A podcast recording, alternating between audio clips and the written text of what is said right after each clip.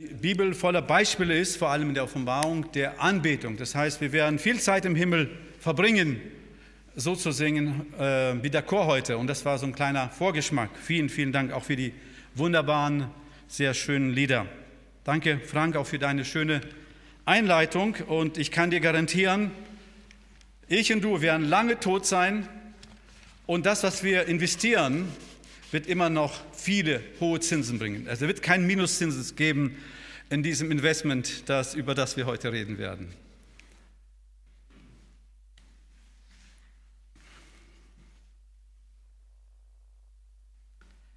Amr Adeyeb ist ein sehr bekannter ägyptischer Moderator, TV-Moderator, der mit allen Wassern gewaschen ist.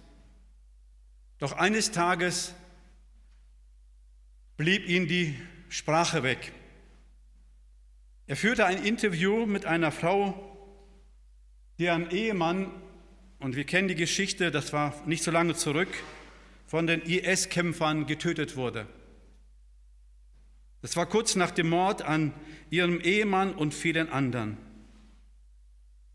Diese Witwe sagte folgendes, Gott möge dir vergeben, das sagt sie an die Mörder. Wir vergeben dir auch. Ich bin nicht böse auf dich. Aber ich denke nach, denke, dann merkst du, dass wir dir nichts Böses getan haben.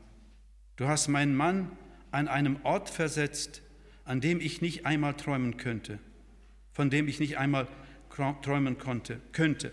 Glaub mir, ich bin stolz auf ihn und ich wünschte, ich wäre jetzt bei ihm. Der Moderator sichtlich gerührt, sagte, die ägyptischen Christen sind aus Stall gemacht. Wie unglaublich groß ist die Vergebung, die ihr habt. Wenn eure Feinde wüssten, wie viel Vergebungsbereitschaft ihr habt, würden sie es nicht glauben. Wenn das mein Vater gewesen wäre, könnte ich so etwas nie sagen. Aber diese Leute haben so etwas, so viel Vergebungsbereitschaft. Das ist ihr Glaube, ihre Überzeugung. Sie sind aus einer anderen Substanz gemacht. Ähnlich ist dieses Beispiel von einem enttäuschten Mann, der von seiner Freundin enttäuscht wurde.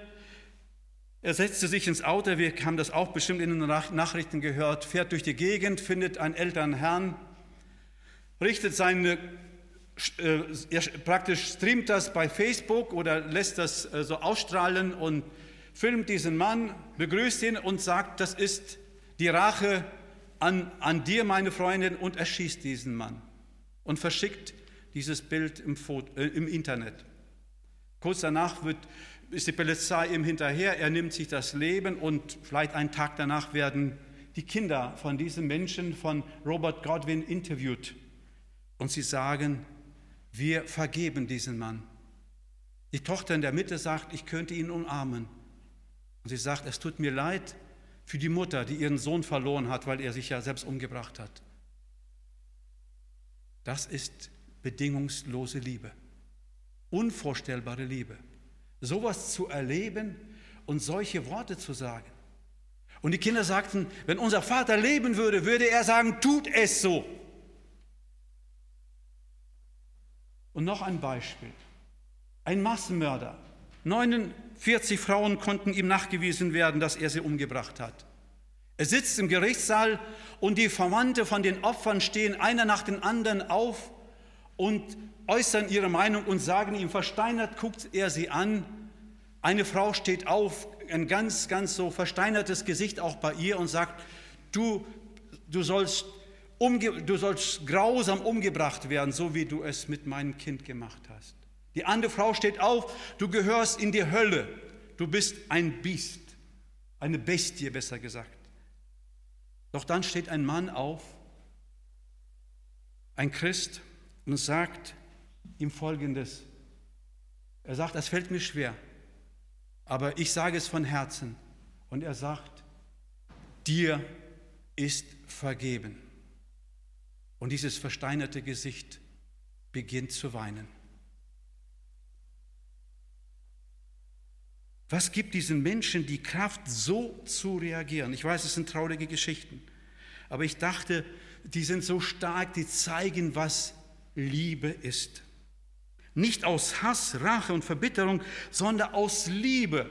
Menschen zu begegnen und Menschen zu vergeben, da können wir doch alles andere vergessen, was wir nicht vergeben können.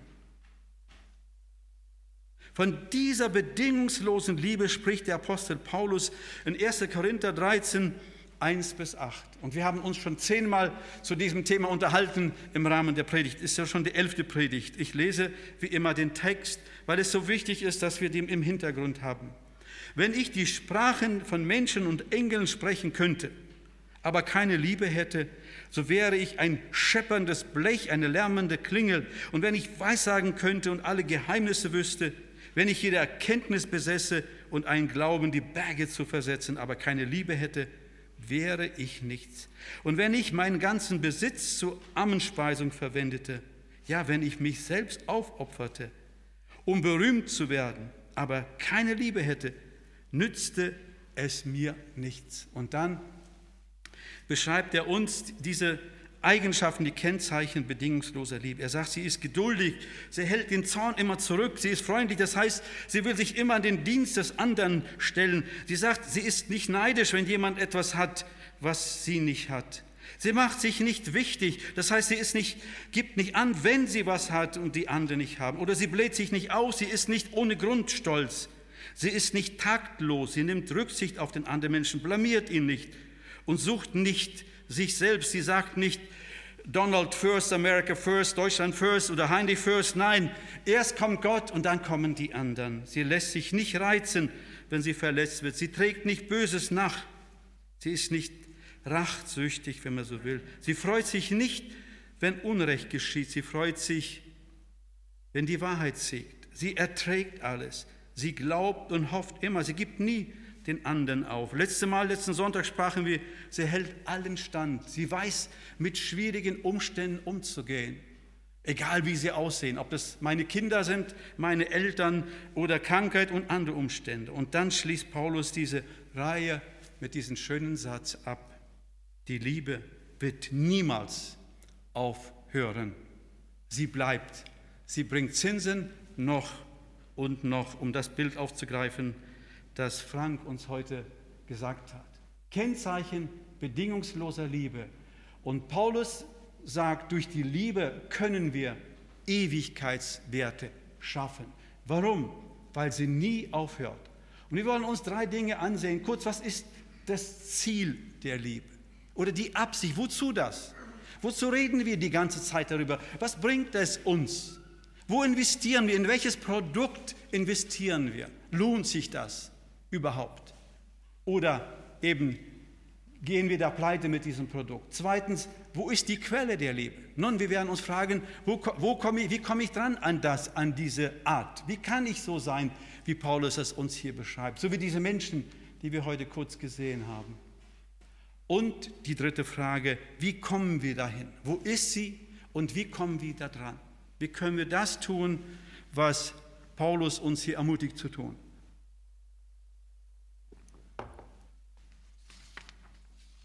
Was ist die Absicht? Was ist das Ziel der Liebe? Paulus gebraucht hier am Ende ein Wort und er sagt, sie wird nie aufhören. Sie wird nie Geld, Geld an Geltung verlieren. Sie wird nie zu Ende gehen. Das gleiche Wort gebraucht Jesus in Lukas 16, Vers 17. Da steht, sagt Jesus, es ist aber leichter, dass der Himmel und die Erde vergehen, als dass ein Strichlein des Gesetzes wegfalle. Also es ist das gleiche Wort wie hier bei Paulus. Das heißt, die Liebe wird, wird der Himmel vergehen, die Erde ja, aber es wird eine neue sein. Wird der Himmel vergehen? Nein. So wie der Himmel nie vergehen wird, so wird die Liebe nie vergehen. Das gleiche Wort. Sie wird Bestand haben. Wir werden schon lange, wie ich schon sagte, mit Frank nicht mehr da sein, vielleicht unter der Erde, aber die Liebe, die wir in das Leben unserer Kinder, unserer Ehepartner, unserer Mitmenschen investiert haben, diese Liebe wird weiter existieren. Deshalb hat sie Ewigkeitswert. Was ist das Ziel der Liebe? In anderen Worten, das ist ganz einfach. Das Ziel der Liebe ist einfach Leben. Ja, sogar ewiges Leben. Das nie aufhören wird. Jesus sagt in Johannes 10, Vers 10, ich bin gekommen, damit sie Leben haben und Leben in Überfluss haben.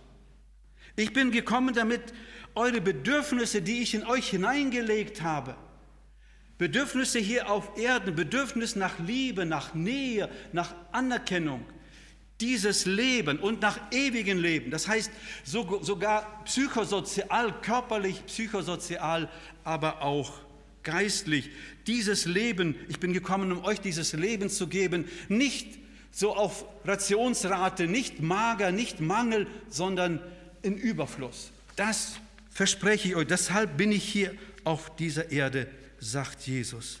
Deshalb bin ich gekommen. Und in Johannes 3, Vers 16, wie wir schon sagten, das ist nicht nur das irdische Leben.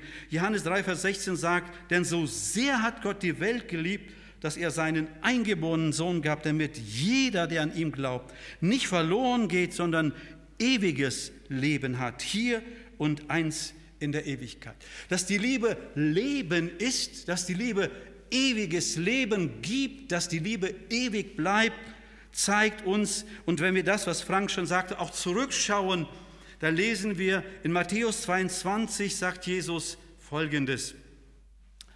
All diese Gebote, zwei Gebote, liebe Gott und den Nächsten, hängt das ganze Gesetz und die Propheten.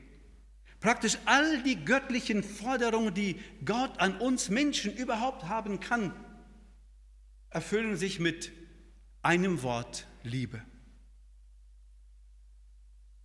Und er geht noch einen Schritt, Paulus geht einen Schritt weiter und sagt in Römer 13, 8 und 10b, seid niemand irgendetwas schuldig, als nur einer einander zu lieben. Denn wer den anderen liebt, hat was? Das Gesetz erfüllt. Und dann sagt er, die Erfüllung des Gesetzes ist also Liebe. Als Gott uns schuf, habe ich schon erwähnt, gab er uns viele Bedürfnisse. Und wenn wir, Liebe ist nichts weniger und nichts mehr, als diese Bedürfnisse zu erfüllen. Das ist Liebe. Das hat Gott uns gegeben. Und wenn wir diese Bedürfnisse stillen, dann schenken wir anderen Menschen Leben. Leben in Überfluss. Meinen Kindern, meinem Ehepartner, meinen Mitmenschen. Wenn ich diese Bedürfnisse nicht stille, kann es im schlimmsten Falle sein, dass diese Menschen krank werden oder sterben. Ich habe das Beispiel schon mal erwähnt, will es nochmal erwähnen von dem bekannten Kaiser römischen Kaiser, deutschen König, König von Jerusalem und Sizilien, Friedrich II. von Hohenstaufen. Er war auch ein Verhaltensforscher und wollte herausfinden, was ist die Ursprache der Menschen. Und machte ein ganz verrücktes Experiment, das konnte sich ein Diktator damals leisten. Er nahm Müttern die Kinder weg, vielleicht waren die auch im Waisenhaus, es waren 50 Babys und sagte, ihr könnt alles mit ihnen machen, sie sollen essen, schlafen und sie sollen auch also gewickelt werden. Mehr nicht, also kein Wort mit ihnen reden.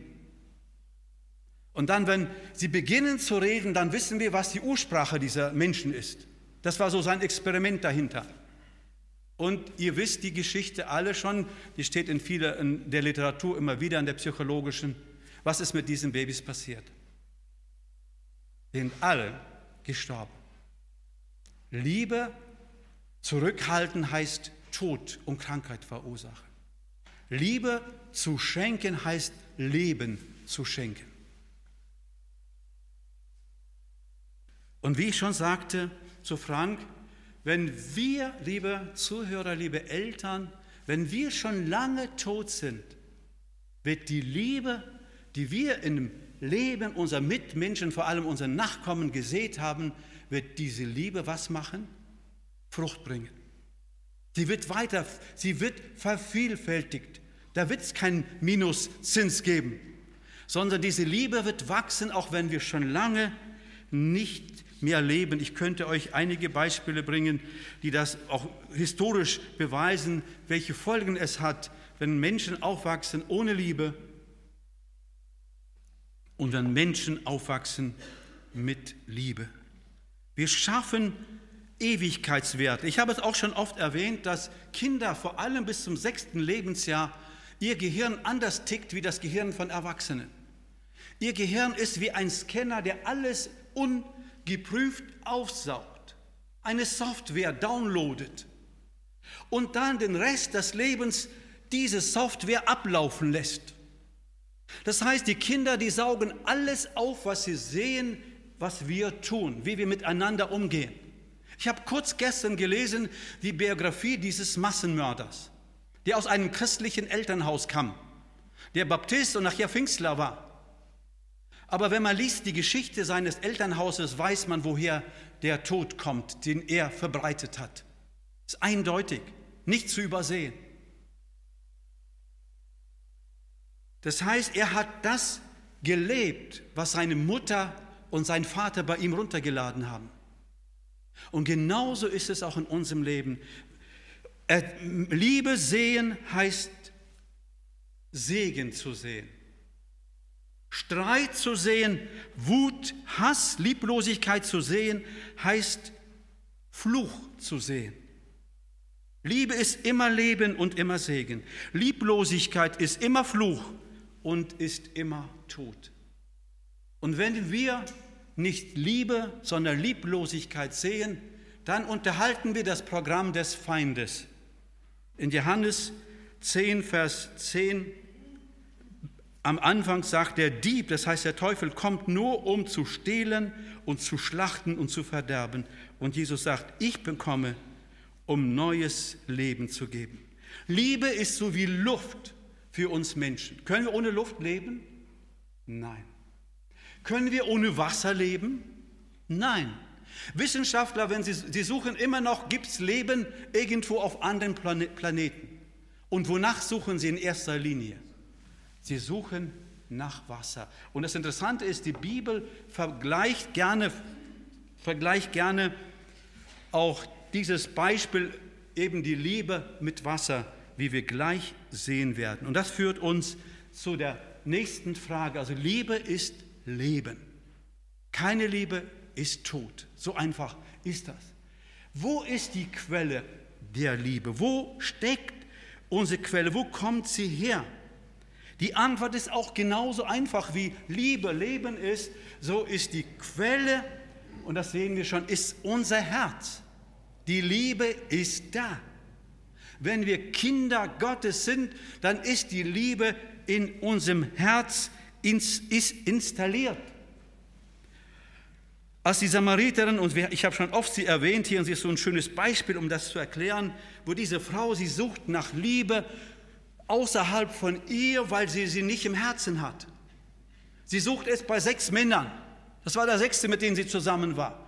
Und das Interessante ist, und dann trifft Jesus, begegnet Jesus ihr und redet mit ihr und zeigt ihr ihr Problem. Und dann zeigt er ihr, wo die Antwort ist. Und das sagt er. Und Jesus antwortete und sprach zu ihr, jeden, der von diesem Wasser trinkt, wird wieder dürsten. Das heißt, er wird süchtig, wenn er nach Bedürfnissen, Befriedigung der Bedürfnisse nach Liebe außerhalb von sich sucht, außerhalb von Gott sucht. Wer aber von dem Wasser, das heißt von der Liebe trinken wird, das ich ihm geben werde, den wird nicht dürsten. Wie lange? Naja, ein bisschen zwischendurch mal. Nein, in Ewigkeit, sondern das Wasser, die Liebe, das ist ihm gegeben das ich ihm geben werde, wird wo in ihm eine Quelle Wassers werden, das ins ewige Leben quillt. Merkt ihr wieder Leben? Merkt ihr wieder ewig? Das heißt, in unserem Herzen ist ein Wasserhahn installiert, wenn man so will, wo ewiges Leben, wo Liebe fließt. Und Jesus greift dieses Bild nochmal auf in Johannes 3, Vers 37. An dem letzten Tage des großen Festes aber stand Jesus auf und rief und sprach, wem, wenn jemand dürstet, so komme er zu mir und trinke. Wer an mich glaubt, wie die Schrift gesagt hat, aus seinem Leib, das heißt aus seinem Innern, eigentlich steht hier das Wort Bauch, werden Ströme lebendigen Wassers fließen.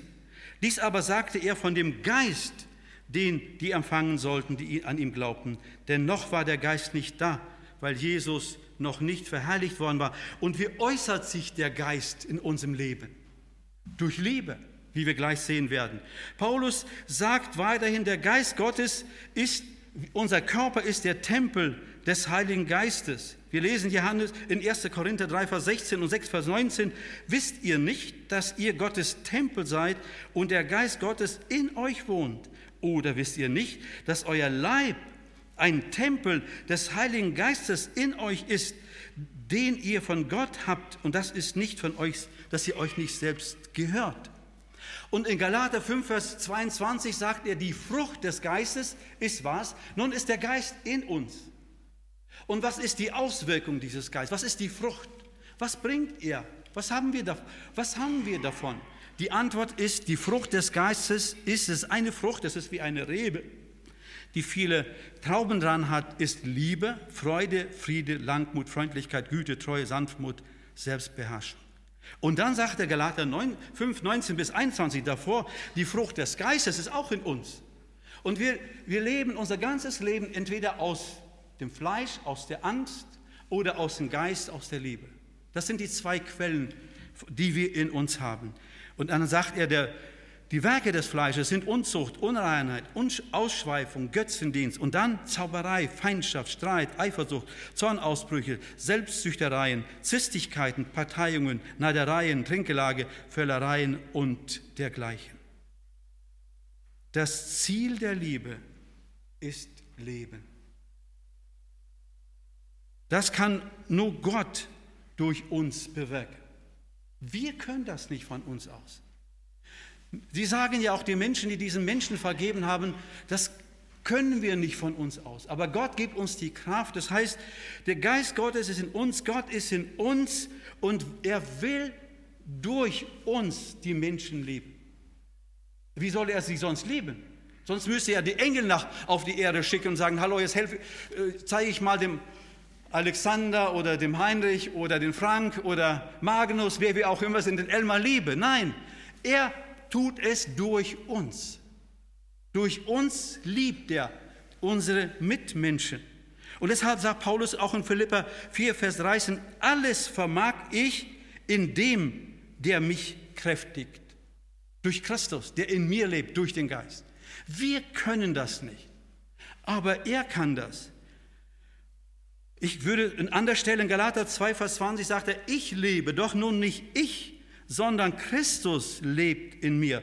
Ich würde gerne auch übersetzen, ich liebe, doch nun nicht ich liebe, sondern Christus liebt in mir. Leben und Liebe sind Synonyme von der Bibel her. Christus liebt durch mich meine Mitmenschen. Liebe Zuhörer, wir können nicht unsere Mitmenschen aus eigener Kraft lieben. Unsere rebellische Kinder, unsere komischen Eltern, unsere unmögliche Arbeitgeber würden wir am liebsten, glaube ich, habe ich schon letzten Sonntag gesagt, manchmal auf den Mond schießen, oder? Geht es euch nicht manchmal so? Nein, wir können die nicht leben aus eigener Kraft.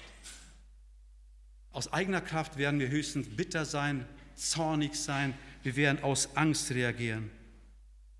Aber wenn, und deshalb, und das, das ist, glaube ich, jetzt ganz, ganz wichtig, was ich sage, deshalb rüttelt Gott uns manchmal. Er will unser Ego so lange rütteln, bis da nicht viel übrig bleibt, damit der Geist Gottes durch uns unsere Menschen lieben kann. Deshalb sagt Paulus in 2. Korinther 5, Vers 7, wir haben aber diesen Schatz in irdenen Gefäßen, damit der, das Übermaß das heißt, das Außergewöhnliche, Außerordentliche der Kraft von Gott sei und nicht uns, nicht aus uns. Und in 2. Korinther 4, Vers 7 beschreibt Paulus eine ganze Liste von schlimmen Sachen, die er erleben muss. Und er sagt, wisst ihr, wozu das alles da ist? Die Antwort ist, folglich wirkt der Tod in uns. Warum? Damit ihr Leben in euch entstehe. Gott arbeitet, rüttelt und schüttelt uns als Eltern, als Kinder, wer auch immer, damit unser Ego kleiner wird und der Geist Gottes durch uns wirken kann. Folglich würde ich sagen, übersetzt wirkt der Tod unseres Egos in uns, dass das Leben, das heißt die Liebe, in anderen Menschen wirken kann. Und das führt uns zu der letzten Frage. Wie kommen wir zu dieser Liebe? Die Liebe ist das Leben, hat Leben zum Ziel. Sie befindet sich in unserem Herzen. Doch wenn man einige Christen ansieht, wenn man vielleicht die eigenen Eltern ansieht, den eigenen Ehepartner, die Kinder, Mitmenschen, die man kennt, die sich Christen nennen, dann hat man oft den Eindruck, dass da nicht viel von dem zu sehen ist, was wir gerade hier so lange besprochen haben in den letzten Monaten während dieses Themas. Woran liegt das? Nun, wir haben ja gesagt, die Leitung ist in uns verlegt. Der Wasserhahn ist angeschlossen. Daran liegt es nicht. Die Liebe ist in uns. Wenn wir Kinder Gottes sind und der Geist Gottes in uns wohnt, können wir gar nichts dagegen tun. Er ist in uns. Die Quelle ist angeschlossen. Die Frage ist, wieso kommen wir nicht dran? Und das ist, wir kommen oft, wie kommen wir dann, die Frage vielleicht dran. Und Paulus sagt in Römer 8, Vers 38 bis 39, denn ich bin überzeugt, dass weder Tod noch Leben, Weder Engel noch Gewalten, weder Gegenwärtiges noch Zukünftiges noch Mächte, weder Höhe noch Tiefe, noch irgendein anderes Geschöpf uns wird scheiden können von der Liebe Gottes, die in Christus ist, uns im Herrn. Es ist in uns. Wir müssen uns dafür nicht anstrengen. Wir müssen nicht irgendwo nach Liebe suchen, die ist in uns. Die Frage ist, wie kommen wir dran? Und die Antwort ist wirklich ganz einfach. Die Antwort ist ganz einfach. Die Antwort ist dankbar zu sein. Wenn uns jemand etwas schenkt, wie nehmen wir dieses Geschenk an? Wir sagen was? Was lernen, bringen wir unseren Kindern bei, wenn die was bekommen? Bitte Danke sagen. Danken hat was mit Denken zu tun. Das ist, hat der gleiche Wortstamm. Das ist tatsächlich so etymologisch, haben diese Wörter miteinander, sind die verknüpft. Ich denke nach, was Gott mir geschenkt hat und ich sage ihm Danke.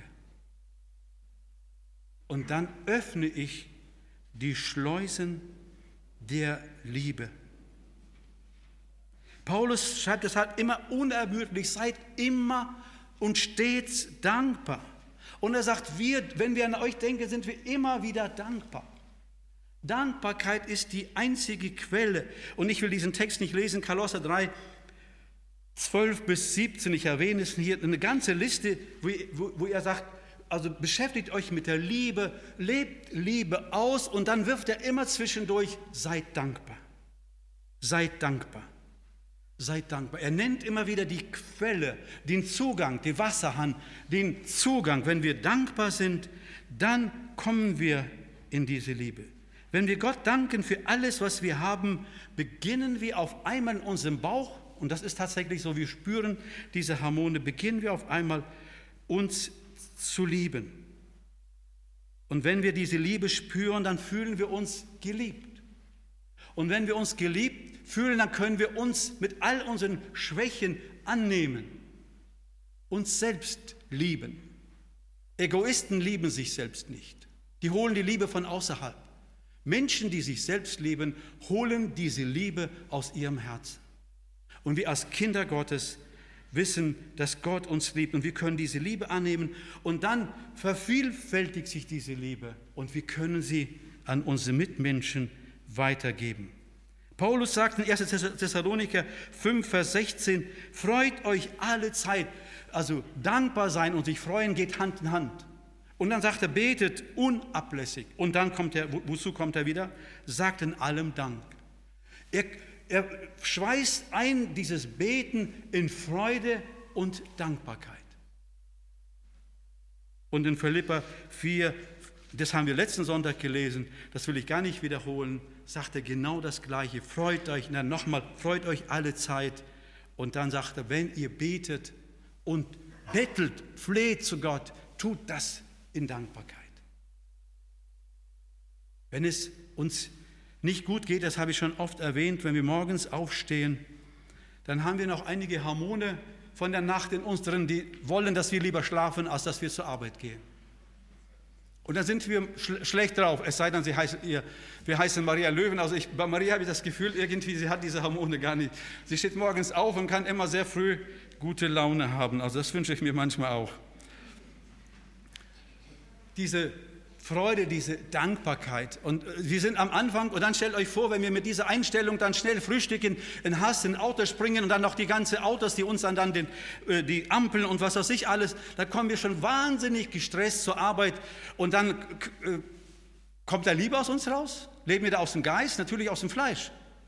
Da kommt keine Liebe raus. Da ist der Wasserhahn wirklich zugedreht, den kriegt man mit vielen Schraubzwingen nicht auf. Das ist eine Möglichkeit, so aufzustehen. Und meistens funktioniert so unser Körper. Oder wir haben die andere Möglichkeit. Wir können morgens aufstehen. Das ist so einfach. Letztendlich ist das wirklich so einfach. Man muss es nur tun. Wir können morgens aufstehen und an Denken danken, an die Dinge denken, für die wir dankbar sind oder dankbar sein können. Und wir können das spüren. Wir können uns geliebt von Gott fühlen. Und dann können wir das verinnerlichen. Und wenn wir das tun, werden wir automatisch damit nicht zurückhalten wollen. Wir beginnen auf einmal zu lächeln und die, ein, kürzeste Weg einer Liebe ist das Lächeln. Wir lächeln auf einmal zurück. Da merkt der Nachbar, Mensch, wieso lächelt der am frühen Morgen so ein scheiß Wetter und er lächelt. Ja? Entschuldigung für den Ausdruck, aber so sind wir ja manchmal aufgelegt, nicht wahr? Gott will, dass wir diese Liebe, die er in uns hineingepflanzt hat, dass, sie eine, dass es eine Quelle, dass es ein Wasserstrom wird, ein Wasserfall. Sie ist da und sie kann ununterbrochen in unserem Herzen fließen. Ich möchte gerne zum Schluss noch uns einen kleinen Clip zeigen. Darf ich bitten, dass wir vielleicht das Licht hier ausmachen und einen Clip zeigen? Der ist ganz kurz, aber der zeigt das Bild, das wir heute so ein bisschen mit Liebe verbunden haben.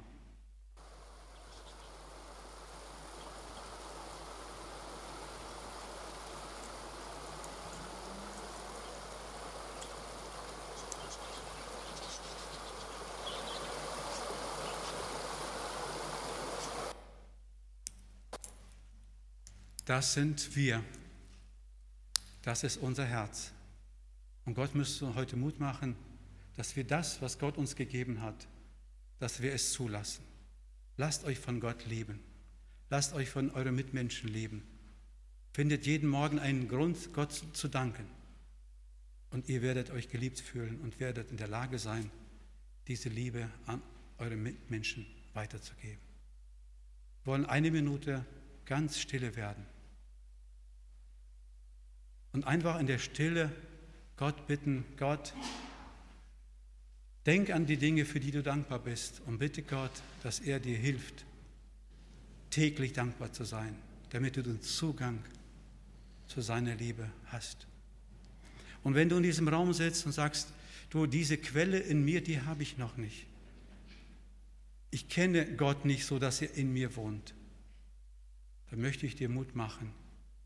Lade ihn heute ein. Sage ihm Danke, sage Jesus Danke, dass er für dich gestorben ist. Und lade ihn ein, Herrscher deines Herzens zu sein. Dann wird der Friede Christi, das sagt uns die Bibel, in deinem Herzen herrschen.